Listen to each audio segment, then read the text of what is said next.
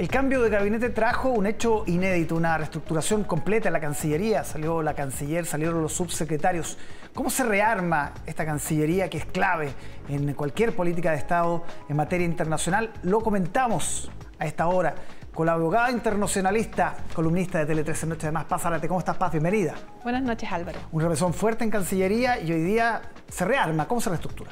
Eh, como dijo la ministra Toa, de lo que se trata es traer a un equipo, sobre todo con un líder como Alberto Van Claveren, tan ampliamente respetado, que se van, se van por el propio peso de su reputación a, solucionar muchos baches. Es una persona que es capaz de, de, despertar un respeto transversal en todo el espectro político y eso es importante porque en realidad el primer año fue demasiado accidentado. Nunca, nunca habíamos visto un nivel tal de, de polémica en Cancillería.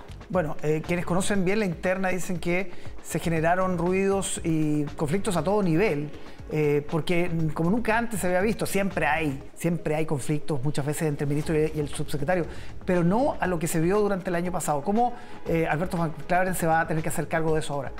Bueno, yo creo que ese es el primer desafío de Cancillería, es em, reparar divisiones muy profundas en bandos de una dependencia pública que está para servir a todo el Estado, no, no al gobierno. Y donde en realidad en los últimos 30 años no han habido grandes variaciones de política exterior, se han mantenido las grandes líneas. Por supuesto, no estamos diciendo que todos los cancilleres fueron perfectos, pero las grandes líneas no se habían alterado. Ahora creo que como nunca vimos eh, relaciones exteriores protagonista en buena medida de la campaña presidencial a raíz de la polémica por los tratados y luego como un gran problema, un gran flanco del presidente Boris en su primer año, lo primero es reparar estas divisiones internas. Los desafíos para este año en materia de Cancillería que quedaron pendientes, además del 2022. Eh, habría que decir que fuera de este tema, que es un problema de comunicación interna y externa, eh, hay dos cosas. Lo primero es que el TPP-11, esta es una de las razones por las cuales se ha hecho un gran cambio, tiene que cumplir, tiene que ejecutarse. Y era muy difícil para el equipo anterior, yo creo, hacerlo con credibilidad, explicar los beneficios del tratado y que estos lleguen a las regiones, a las mujeres, eh, que beneficien a, a la mayor parte de la sociedad que se pueda y que esto sea un motor de la economía como también lo ha dicho el ministro Marcel. En ese sentido, es mejor que haya alguien que tenga un contacto fluido con Hacienda, como Claudia Sangüesa, y que esta, esta bisagra corra sin problemas, cosa que en el, en el, en el gobierno anterior, perdón, en el mismo gobierno, en el equipo anterior, eso no sucedía.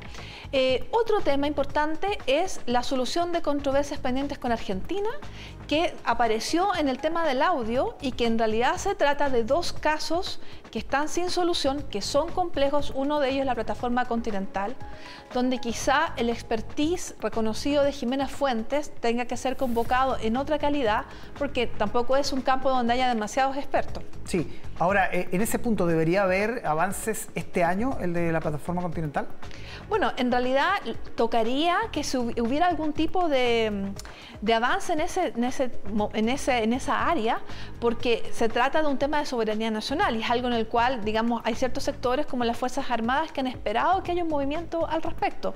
Eh, digamos, el primer año estuvo excesivamente cargado al área comercial, pero para ir en, contra o rompiendo esta línea de política histórica. Ahora hay que reparar eso y hacer que sea un motor que funcione bien con Hacienda. Por otro lado, para solucionar estos problemas internos de la Cancillería hay que ejecutar la ley de modernización de la Cancillería. Y por eso quizá Gloria de la Fuente, que no es experta en relaciones internacionales, sino en administración del Estado, tenga un rol importante ahí para hacer mejores procesos de todo, cómo seleccionar a la gente, cómo evaluarla, eh, cómo tener una mejor Cancillería como dependencia estatal. Absolutamente, que es un desafío pendiente hace varios gobiernos. Muchos gobiernos, porque no basta con la ley, hay que cumplirla. Exactamente, hay que implementarla. Pásarte, muchísimas gracias por estar con nosotros.